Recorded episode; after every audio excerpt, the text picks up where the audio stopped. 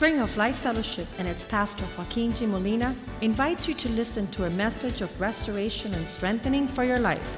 Be a part of the vision, changing the world. Gracias por tu bondad. Te damos gracias que tú eres el mismo ayer, hoy y por los siglos.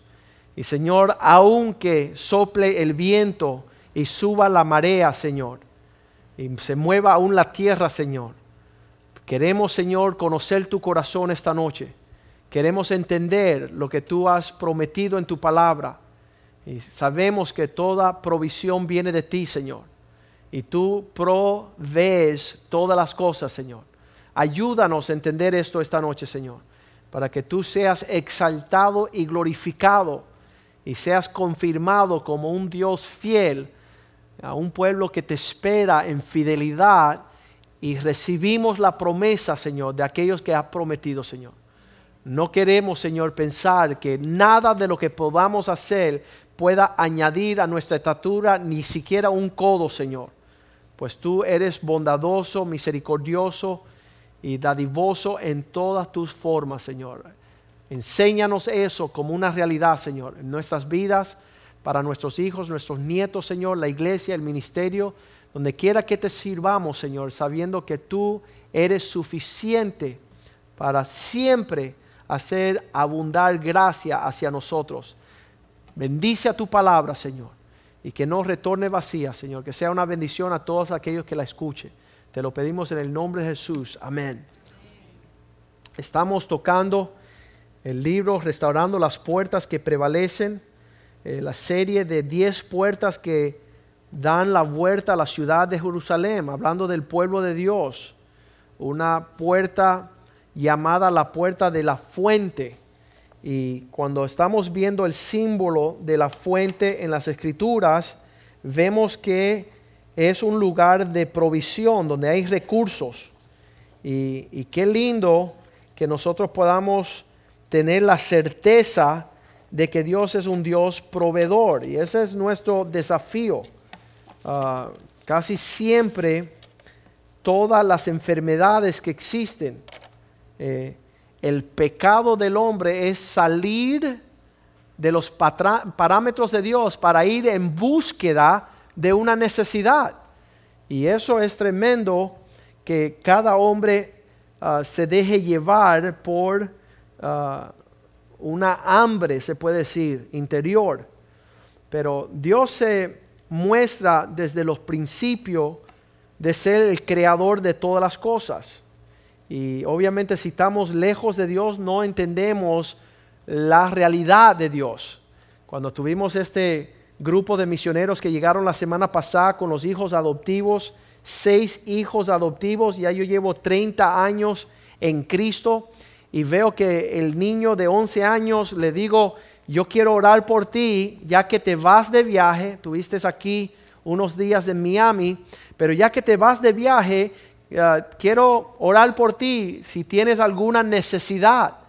Y yo pensaba que él me iba a hablar quizás de la escuela o de quizás una querer un juguete o un deporte.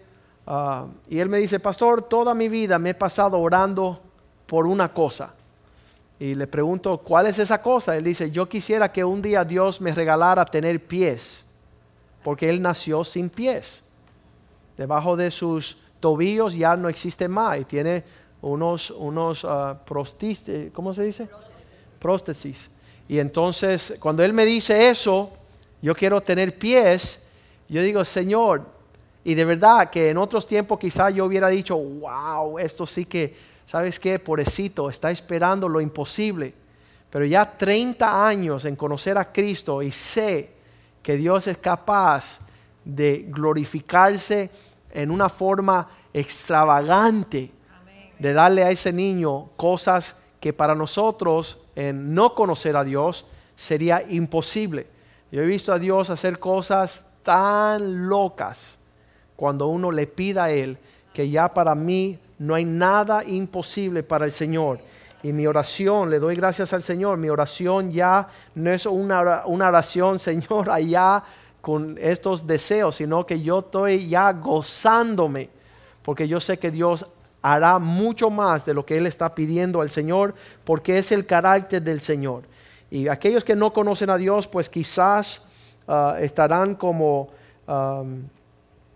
como el leproso uh, Namán, cuando fue buscando su sanidad ya Israel, fue donde el rey de Israel y cuando le dijeron, quiero ser sano de la lepra, el rey parece que no conocía a Dios porque se empieza a arrancar la ropa y ponerse triste y decir, mira, me están provocando a una guerra, ¿cómo me va a pedir que le sane de, lepra si eso nunca ha sido posible? Y, y, se tira al piso y el rey se hace un ridículo ahí por causa de no conocer la provisión de un Dios majestuoso, un Dios glorioso, un Dios que, que de verdad aquellos que confían en Él jamás serán avergonzados. Nunca el que espera en el Señor será ah, dejado allí ah, avergonzado, ¿verdad? Y entonces ah, finalmente se escucha el profeta, eh, las noticias del rey deprimido, y dice el profeta, tráiganmelo acá, para que éste sepa que hay profeta en Israel, para que éste sepa que Dios escucha el clamor de su pueblo. Y eso, eso está a la raíz de esta puerta que cuando el pueblo de Dios va a otras fuentes, lo único que da eso es vergüenza a la causa de Cristo. Porque aún, ah, imagínate un santero que deje de ir a sus santos, un budista que deja ir a su, de su budista, dice Dios, se, habrá escuchado en toda la historia de la humanidad un pueblo que deja a dioses, a sus dioses pero mi pueblo me ha dejado a mí. Mi pueblo, eh, estos dioses que no son dioses, los, los que confían en ello, nunca los abandonan, pero mi pueblo me ha abandonado, eso lo vamos a leer ahorita. Pero esa es la, la raíz de restaurar esta puerta de la fuente. El saber que primero la fuente de toda provisión, diga conmigo, toda provisión, toda provisión. es Dios. Y, esa fue mi batalla por mucho tiempo, la batalla de la fe, es buscar fuera de Dios la provisión de Él. Saber que, que, quizás como abogado pudiera hacer una transacción y decirle, Diosito, ya te demoraste demasiado, me voy a buscar mi provisión en el mundo, en mis fuerzas. Y siempre tuve temor de eso. Y quise, y una de las cosas por la cual ah, quizás dejo mi profesión, mi profesión es por ver la provisión del Señor, por ver la fidelidad de Dios, por saber que esto no se trata de servir al mamón cuando Dios te está llamando a servirle a Él. Y mi argumento era, Dios es más fiel que mamón, que, los sistemas de dineros, inversiones y todo eso. Y hacia allá nos estamos proyectando. Pero eso es lo que Dios quiere. Porque cuando uno busca de Dios, ¿cuál es el secreto de aquellos que buscan a Dios? Lo encuentran. El que le pide, Dios le da. Es eso es lo maravilloso de esto. Y entonces la puerta de la fuente en muchas iglesias, la vergüenza es que los, los, ah, los cristianos están endeudados, están en relaciones que Dios no provisto, están en, en alianzas ah, de yugo desigual por no esperar a Dios, están haciendo un sinnúmero de cosas que lo único que muestra es que fue un pueblo que no esperó a Dios. Un pueblo que se apresuró a hacer cosas indebidas a tiempos indebidos y, eso es una, es una falta de gloria, una falta de fortaleza para la iglesia. Y cuando sus hijos ah, crezcan y conozcan la fidelidad de Dios, con más de nuevo van a decir, quiero servir al Dios de mi papá. Quiero, quiero, Isaac dijo, tú viste como Abraham Dios le prohibió, ese quiero que sea mi Dios. Y yo también voy a esperar en Él y voy a creer en Él y voy, a pararme firme, aunque no vea nada. Yo sé que mi fuente es Dios. Y no es Egipto y no es los sistemas de, la mente humana y lo que yo pueda ah, hacer en mi propia fuerza. No lo es. Y entonces allá Dios, escucha la voz de Dios en Éxodo capítulo 2, versículo 8. Por eso he descendido para rescatarles del poder de los egipcios Dios está eh, eh, en un deseo espantoso de venir a rescatarnos a nosotros de todos estos sistemas de préstamos, de intereses, de, ataduras, de, falta de confianza. Eso es lo que es. El deberle al hombre es, es una esclavitud y Dios nos quiere hacer libre. Y entonces dice, por eso he descendido para rescatar del poder de los egipcios y sacarlo, diga conmigo, sacar de Egipto y llevarlos a pasar hambre. No, a una tierra fértil, Éxodo 2, 8 a sacarlos de estos esclavitud, a esta, a esta, a estas cadenas, a estas dudas, a estos temores. Tengo, lo tengo equivocado, ¿verdad? Siempre, siempre, siempre. Eso es lo que pasa cuando lo estoy haciendo en la computadora, pues a veces hago así, ¡pum! Y se borra el 12, puede ser el 22, y, ahí estamos en esa polémica. Pero um, vamos a encontrar, hacerle el esfuerzo por encontrarlo. Dice, um, uh, y llevarlos a una tierra fértil y espaciosa, es una tierra donde fluye leche y miel eso es lo que Dios tenía como sus planes con su pueblo, llevarlo a un lugar eh, de una provisión espaciosa. Practique conmigo, diga espacioso. No solamente fértil, que significa una buena tierra, sino una tierra espaciosa. Una tierra donde la provisión era, diga conmigo, abundante. Y, usted le está diciendo con tanto desánimo que no lo crees. Pero yo lo estoy viendo ya, la abundancia del Señor. Ayer estaba hablando el pastor Omar aquí, dijo, aquí nadie va a tener más dinero que como el que fundó al Apple. Y yo dije, yo cancelo esa mentira. Usted no me va a limitar a mí de tener toda la provisión que Dios quiere mandarme a las generaciones mías para, servirle a Él. Um, eso, es, eso es cerca, pero tiene que ser un versículo 8 por ahí. Um, ese no es el versículo tampoco. Pero sabemos que este es el corazón de Dios. Por eso he descendido, dice el Señor. That's why I have come para rescatarlo, to rescue from the, from the ahí está, el 3.8, perdón, el capítulo 3, versículo 8. Gracias por corregirme mi error aquí. He descendido, dice Dios, para librarles de la mano de los egipcios y sacarlos de aquella tierra a una tierra buena una cosa es que Dios te dé lo bueno, pero otra cosa es que sea espaciosa, ancha, abundante, sobre medida. Y eso es lo que es la medida del Señor, más allá de la medida. ¿Para qué? Para que nosotros seamos la fuente de provisión para los demás. Hoy esta tarde el Señor que vino a la consejería me quería pagar. Le digo, no, usted no me puede pagar. Porque lo que viene del cielo viene mucho más grande que perezca tus dólares. Yo quiero la bendición de mi Dios. Yo vivo para recibir el galardón de aquellos que buscan de Dios. Y entonces ese es el sentido de Dios. Ahora, no es algo eh, automático, no es algo automático, pero Dios sí sabe a dónde Él nos está dirigiendo. Deuteronomio capítulo 8, versículo 7. Él dice, esta tierra a la que vayan a poseer es una tierra de muchas fuentes, de muchos arroyos, de aguas, de manantiales que brotan, y vegas y montes. ¿Qué significa eso para usted? ¿Cuál es esta tierra espaciosa?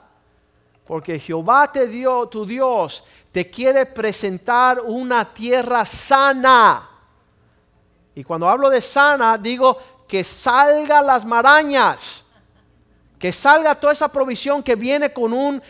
Te, tengo, que, te tengo que decir algo, no puedes ir a la iglesia.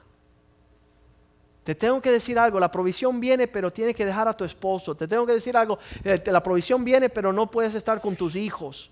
Y vienen todos esos achaques como hizo Satanás cuando le ofreció todos los reinos a Jesús. Y él le dijo, no, Dios no da las cosas con, con, falta de medida, con una manipulación, con una maraña, con un pero. Mira, ahí finalmente llegó mi príncipe. Y, te emociona que Dios contestó. Y, y solo una cosa. no es cristiano. Usted reprenda a Satanás y manténgase esperando en la provisión perfecta de Dios, que viene sin marañas, viene sin, sin, sin cosas raras. No viene sin suegra, pero casi.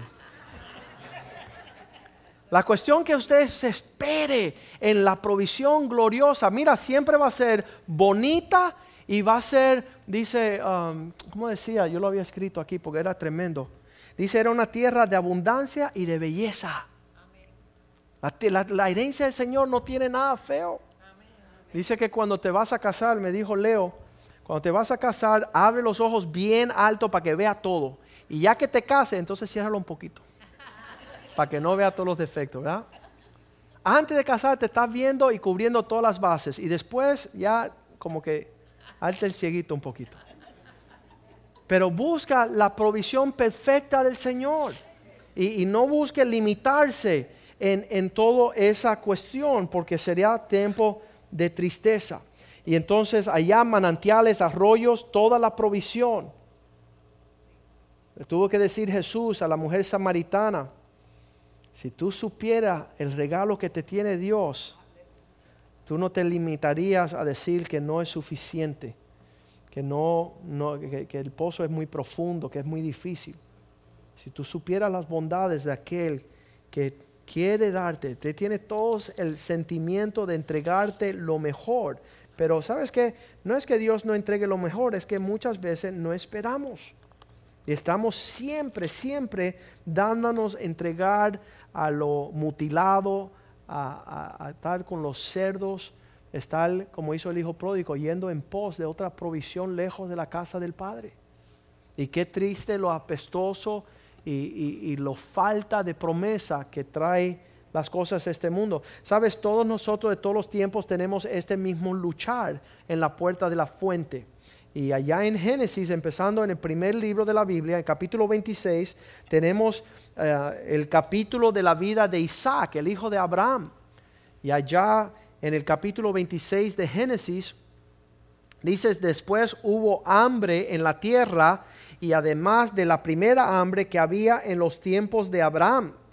Y se fue Isaac a Abimelech, rey de los filisteos, en Gerar y yendo él a buscar de la provisión de los filisteos, del rey de Abimelech, ¿qué tú crees que sucede?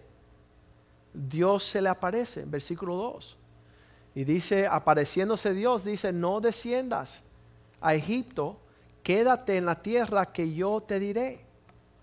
Espera mis planes, espera mis tiempos. No te afanes por querer resolver. ¿Sabes que Satanás siempre que vea que Dios viene con su gran provisión trata de correr y ganarle a Dios a venderte un billete falso?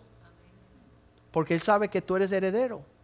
Él sabe que tú vas a comprar, él sabe que tú estás en transacción de recibir tu abundancia, pero él siempre va a correr adelante y te va a ofrecer algo que huele, que luce, que parece, que siente, que tiene todos los elementos, pero no es de Dios. Todo es una imitación a lo que viene. Y cuando tú dices a lo que viene, yo me alegro porque viene. Y Dios es perfecto y no se tarda. Versículo 3. Y dice allí, habita como extranjero en esta tierra. Y si tú habitas esperando en mí, yo estaré contigo. La promesa de Dios. Si tú esperas en mí, y yo estaré contigo no para bobear ni para pasarla mal, sino para bendecirte. Cuando tú andas con Dios, todo lo que está a tu alrededor prospera, aunque sea tú el más feo. Porque a ti y a tu descendencia, diga conmigo, daré todas estas tierras para guardar mi promesa sobre ti. Y Dios no va a permitir que tú esperando en Él frente a tus hijos y no haciendo lo malo y no entrando en maraña y no, no haciendo corto, que tú quedes fuera de la bendición y ahí Dios se le presentó y le dijo eso. Y con la promesa, qué tremendo. Promesa, eh, eh, el versículo 4, mira lo que Dios dice que tiene para nosotros. Multiplicaré tu descendencia. Bueno, estaremos todos muertos de hambre, porque si vas a multiplicar, entonces Dios tiene que multiplicar la provisión también. Dios no va a decir, aquí van 100 dólares y te voy a mandar 100 hijos. No, porque Él va a prosperarte conforme la prosperidad que Él tiene como planes. Dios no, eh, no se maldiga decir, no tengamos más hijos, no tengamos más nietos, mira, cuídese y todo eso, porque Dios sabe prosperar y lo he visto. Yo he visto a mi Dios desde que nosotros nos nació el primer niño y nos miramos yo y ver como diciendo, aquí va esto. Y después viendo que Dios añadía los niños, pero siempre añadía la provisión para que ellos también conocieran un Dios vivo. Eh, es el compromiso del Señor en la puerta de la fuente, como las estrellas del cielo, y daré tu descendencia a todas estas tierras, hay herencia para ellos también. Todas las naciones de la tierra serán benditas en tu simiente. Ah, el año pasado estaba yo clamando y llorando en presencia del Señor, diciendo, Señor, a falta de mi fe, mi confianza, mi esperar en ti, mis hijos no le, no le corresponde lo que tú tienes para ellos, perdóname. Yo he sido un hombre de fe, he sido un hombre de confianza, atrevimiento, pero yo sé que no al 100%.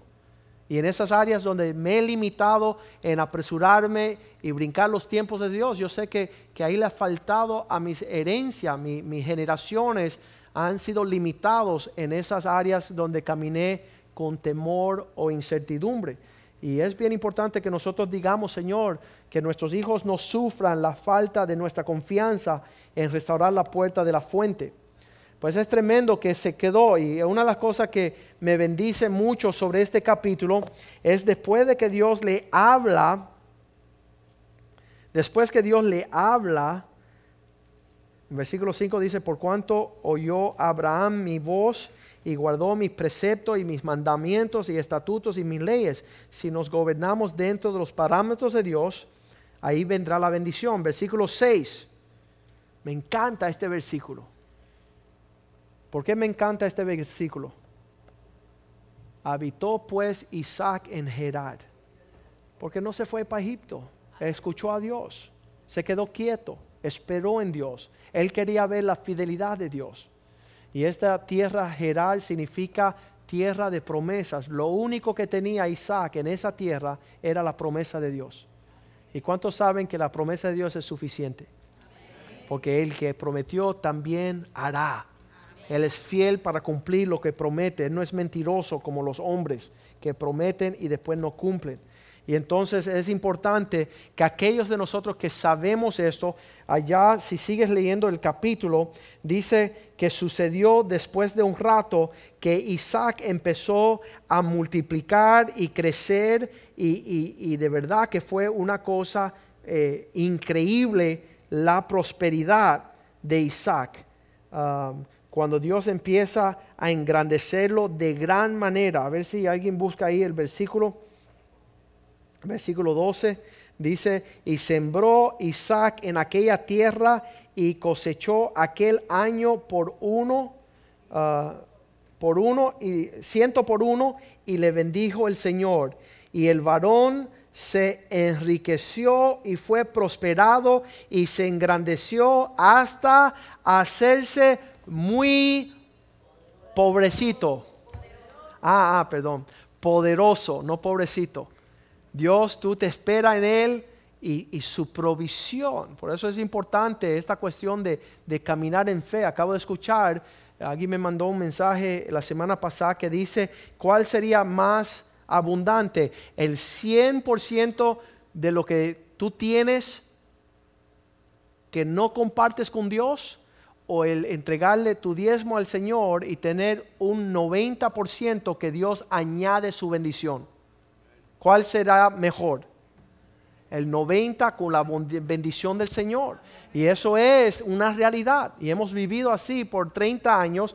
Y mis amigos que me han dicho que soy loco y que me están quitando, sabes, quisieran los tobillos estar cerca a la bendición que tengo en mi vida en una forma redonda, tanto como salud, como matrimonio, como hijos, como una, en una totalidad. Y por eso es que no se vende, no se puede comprar ni se vende. Por estos principios de la bendición son reales y este varón multiplicó, creció. ¿Cómo es que en una hambre Dios multiplica, prospera y hace un hombre poderoso? ¿Sabes por qué? Le voy a decir el secreto, porque Dios le da la gana. Porque así Dios le se place. en hacer lo que le da la gana. Y Dios quiere prosperar y bendecir y hacer poderoso un pueblo que espera en Él.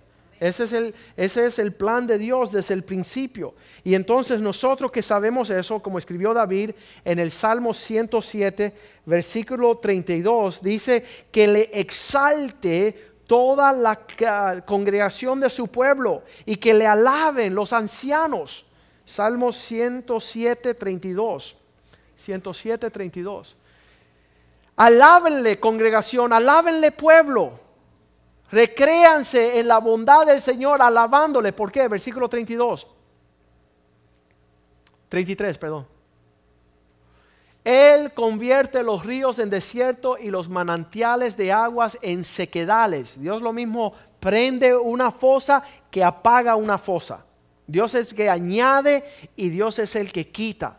Y, vemos eso, una realidad. En el versículo 35 sigue y dice, Él tornó los desiertos, vuelve el desierto en estanques de agua.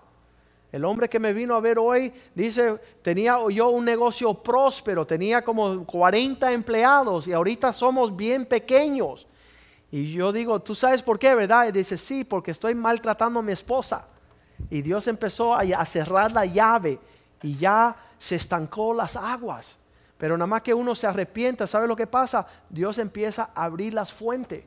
Y ahí dice, Él vuelve el desierto en estanques de agua y tierra seca en manantiales. Toda esa área de Israel está llena de manantiales por todos los lados. Y seguimos, el 36 dice, y hace que allí more el hambriento. Allí se establece los hambrientos, infundan una ciudad en donde viven, van a vivir. Y sabes que las ciudades siempre han sido un lugar donde molote de personas llegan a la ciudad. ¿Por qué? ¿Por qué creen que las personas llegan a la ciudad?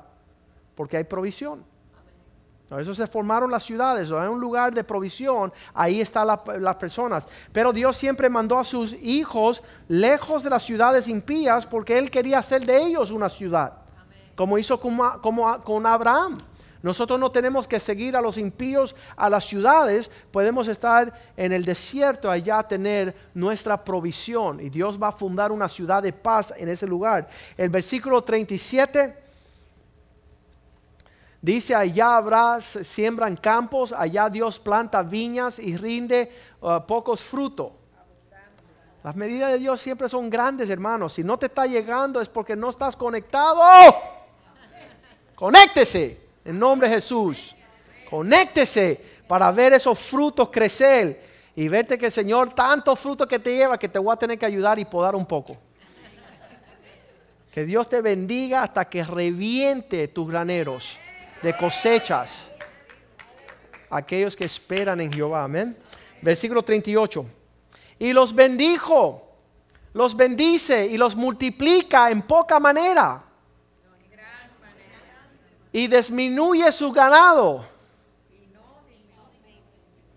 Ustedes tienen otra Biblia, ¿no? Todo del Señor prospera en su camino. Por eso podemos nosotros, y no, eso no es un evangelio de prosperidad, es un, un evangelio de realidad. Aquellos que caminan con el Señor serán poderosos en la tierra. Versículo 39, ¿qué nos dice? Luego son menoscabados, abatidos, causa de tiranía, de males y cónguas. Las personas se empiezan a apartar de Dios y se hacen unos esclavos pobres, miserables, empiezan a alejarse. Dios los prospera y se van para el mundo. Dios los prospera y se buscan una querida. Dios los prospera y entran en mentiras. Y qué triste. Entonces vuelven a la esclavitud, a la mugre, empiezan a andar en, jactándose en actitudes de orgullo. Y, eso es miserable. Versículo 40, saltamos hasta el 42. El justo, los rectos ven que cuando te conectas a Dios eres prosperado. Cuando no te conecta no eres prosperado. Así que los justos vean esto y alégrense. Y todos los malos que cierren su boca porque no van a comer. No habrá provisión allí, ¿verdad? Versículo 43. ¿Quién es sabio? Guardará estas cosas y entenderá la misericordia de Dios. Medite. Y dice, mm, Cuando andaba bien con el Señor, andaba bien. Cuando me desconecté, oye, me desinflé. Eso fue horrible. Observen, consideren, mediten sobre estas cosas. Cuando tenía la paz del Señor. Sabes que muchas veces Satanás te quiere incrementar riquezas, pero con añadiduras de ah, traspasarte con dolores. Y lo dice el libro de Santiago, no, no sigan el engaño de las riquezas. Eh, cuando el hombre justo está teniendo problemas en esta cuestión de la puerta de la fuente, vemos ah, Proverbios 25, 26, rapidito, ya estamos terminando, nos faltan dos horas. Dice que cuando un justo está allí bregando en esta cuestión de la provisión, es como una fuente corrompida. Ay bendito, pídele a la Virgen que me ayude. Cuando el justo deja de esperar en el Señor, empieza a lucir como un vaso de agua sucio. Cuando te empieza a turbar, estábamos hablando anoche de la pureza, de la provisión de Dios, lo limpio, lo recto, las cosas buenas que Dios ha provisto, como fuente turbia y manantial corrompido es el justo que está allí Oye, tírame ahí una, un loto, tírame un billetito de la loto a ver si me pego algo. Eso es una, un vaso de agua sucio. Oye, pídele a la vieja a ver si me ayuda. pero tú no eres cristiana, sí, pero quizás me ayuda. Y todo eso está titubeando, pensando que sí voy a esperar, no espero, voy a salir, no voy a salir. Trace una línea clara para que usted esté siendo un refrigerio, agua de refresco, ¿verdad? Que se pueda saciar porque estás esperando en Dios. Y eso es lindo, es lindo para ti, lindo para su matrimonio, lindo para sus hijos, saber que no vas a tutubear como manantial corrompido delante del, del impío, mostrando que no vas a esperar en el Señor. Y allá Jeremías 17, no, perdón, Jeremías 2.13, Dios se, se inquieta con su pueblo porque imagínense, y eso me ha sucedido varias veces, ¿no?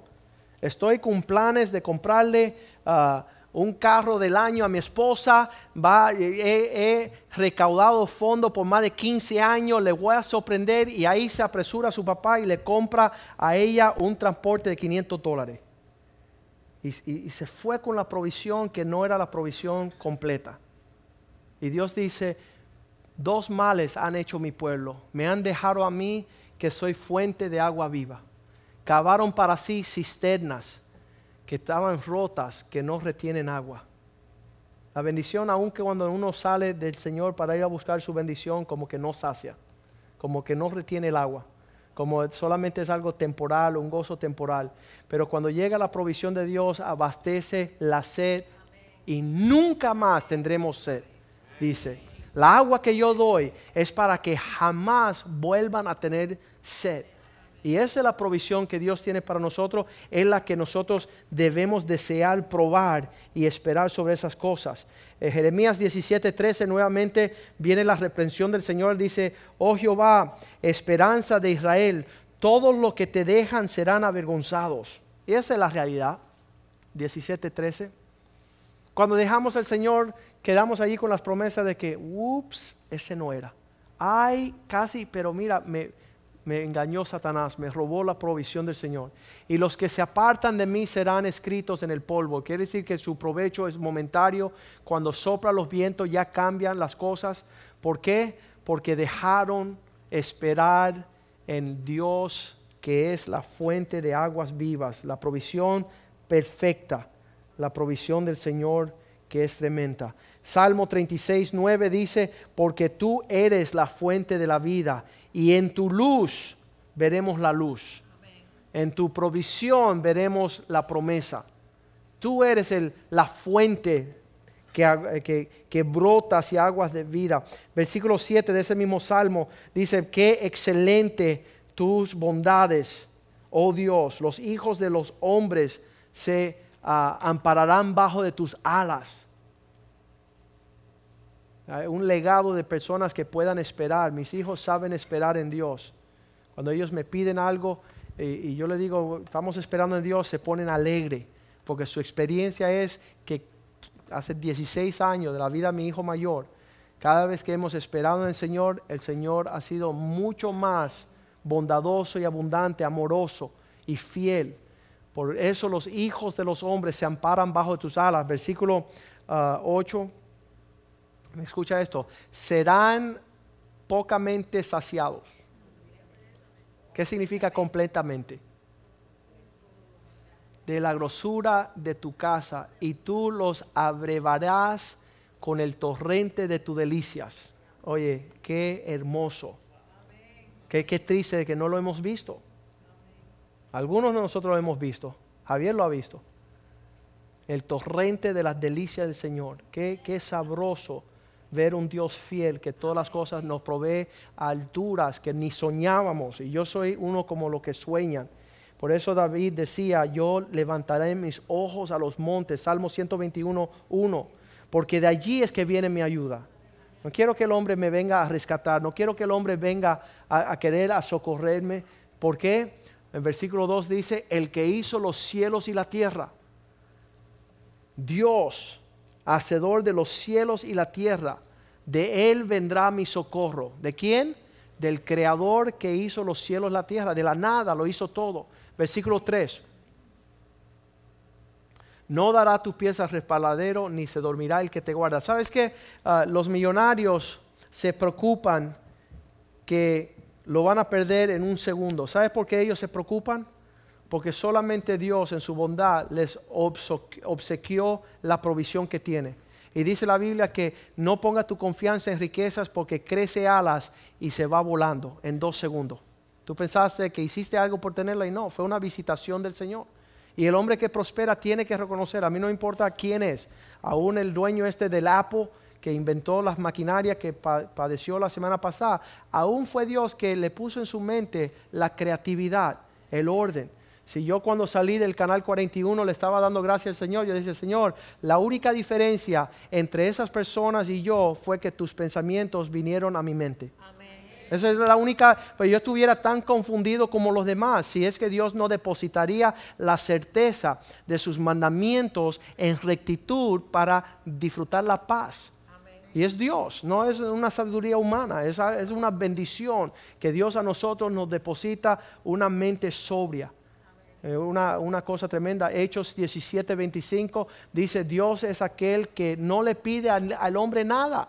Esas personas dicen, no voy a la iglesia porque me están pidiendo, mira miserable, te están pidiendo para que deje de ser un tacaño.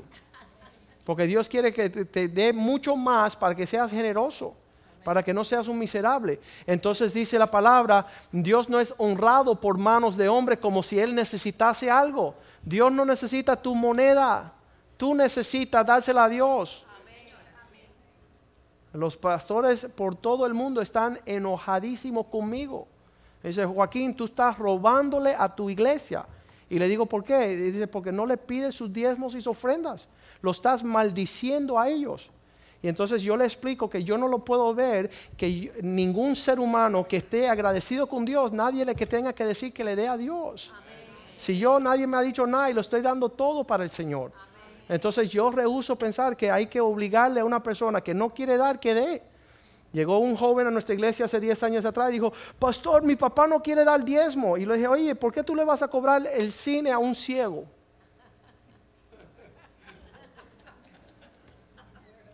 Él no entiende la bendición que es darle al Señor. ¿Para qué tú lo vas a obligar a entender lo que Él no entiende? Pero Dios no necesita nada de los hombres, pues, pues es Él el quien da toda, a todos la vida, el respirar y todas las cosas.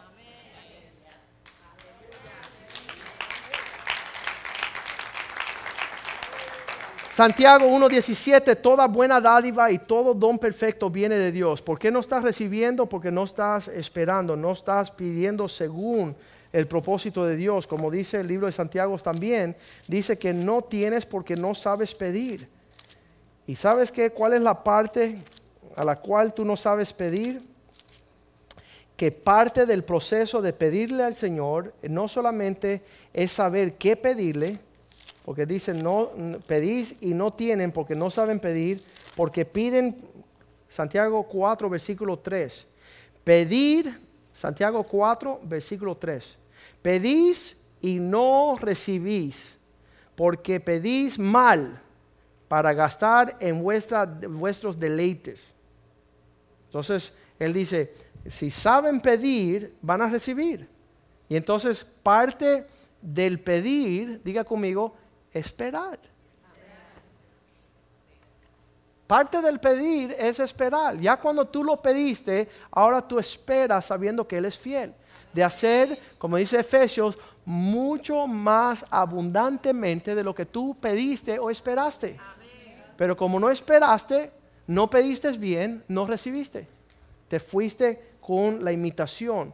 Y terminamos con Apocalipsis 7:17, donde dice, el Cordero estaba en medio del trono y él les dará de comer y los llevará, los guiará, que Dios nos guíe a esas fuentes de aguas de vida.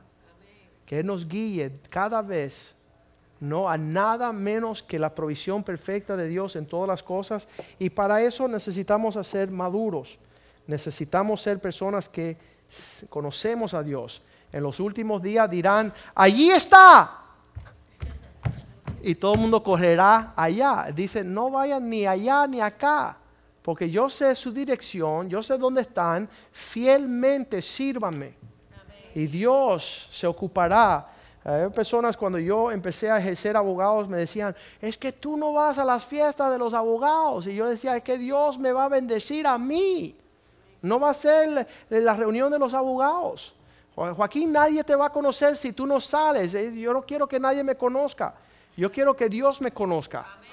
Y que Dios eh, me tenga en lugar donde, aunque sea una cueva, allí quiero estar porque allá visitará los cuervos. Dios mandará su provisión a sus siervos. Amén. Así que vamos a ponernos de pies y levantar las manos a los cielos y reconocer nuestra Ah, nadie le está, usted no tiene que venderse, usted no es esclavo de nadie, no es huérfano de nadie, usted tiene su papá y sabe pedir. Le dijeron los discípulos a Cristo, ¿y cómo vamos a pedirle a Dios? Dice, Padre Santo que está en los cielos, santificado sea tu nombre, a ti invocaré. Tú eres mi papá, tú eres perfecto en tu paternidad, tú no nos abandonarás, tú no nos dejarás huérfano, Tú no nos dejarás sin la provisión perfecta de la paz, del gozo, de la justicia. Señor, tú tienes provisión de aún limpiarnos de nuestros pecados, la provisión de tu palabra que nos limpia, que nos alimenta, que nos llena, Señor, nos prepara, nos ordena. Pedimos, Señor, que todo lo que tienes para nosotros, Señor, sea, Señor, dado a su tiempo, que podamos esperar en esas cosas que Salomón no, se pudo vestir de toda la gloria porque no sabía esperar. Dice Cristo, ni aun Salomón, con todo lo que se vistió, no pudo ser vestido como los lirios del campo, las flores que Dios ha adornado. Padre, te damos gracias por la puerta de la fuente, Señor. Te damos gracias que tú eres el manantial de vida. Te damos gracias que todas las cosas brotan de tu mano, Señor, de tu trono emanan de ti, Señor, y tú haces, Señor, derramar con amor extravagante, Señor, inseparable, incorruptible, Señor, tus grandezas sobre aquellos que esperan en ti, Señor. Que tengamos una provisión de mil generaciones, Señor, de aquellos que esperan y te aman a ti, Señor. Perdónanos, Señor, porque muchas veces ha flaqueado nuestra fe, Señor. Nos hemos apresurado Hemos ido a Egipto, Señor, a ser encadenados, esclavizados, Señor, separados, avergonzados, Señor, por habernos apartado de ti, Señor. Restaura lo que todo el enemigo ha querido robar de nuestras vidas, nuestra dignidad, nuestra fe, nuestra honra, Señor. Que nuestros hijos, Señor, puedan heredar la, la, provisión perfecta de tu amor, Señor. Y que tú seas glorificado en todo, Señor. Te damos gracias por el don del Espíritu Santo. Te damos gracias por la salvación. Te damos gracias por el perdón de pecado y la cruz y Cristo. Te damos gracias por nuestros hermanos, nuestras iglesias, Señor, por los ministros, Señor. Te damos gracias por los misioneros, Señor. Te damos gracias, Señor. Que, Señor, muchos han vivido, Señor. Y David dijo que he vivido un mucho tiempo y ahora soy anciano, pero jamás el justo será desamparado, ni su simiente mendigue pan. Te damos gracias en el nombre de Jesús. Amén y amén.